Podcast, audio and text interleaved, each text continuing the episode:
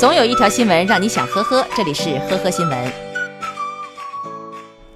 六月九号，浙江云和县的男子雷某凌晨入室盗窃手机，被工友发现仓皇逃跑，匆忙中把自己的钱包遗失在了现场。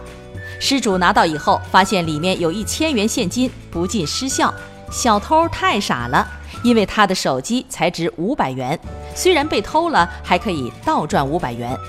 然而，偷鸡不成蚀把米的雷某心有不甘，决定返回寻找钱包，最终被当场抓获。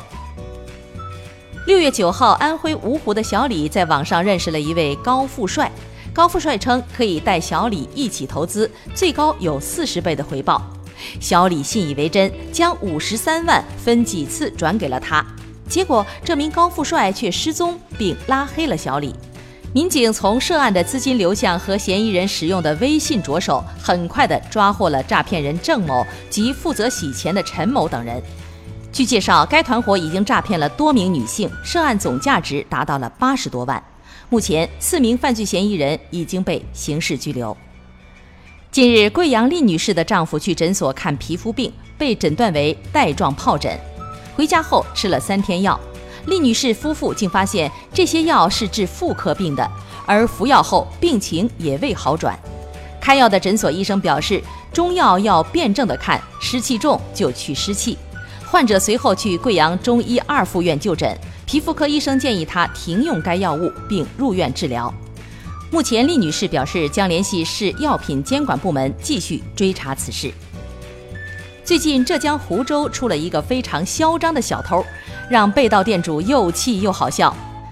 孙先生的服装店被偷以后，小偷留下字条：“下次不来了，祝老板生意兴隆，财源广进，身体健康。”记者从当地派出所得知，这名嚣张的小偷并不是每次嘴都这么甜。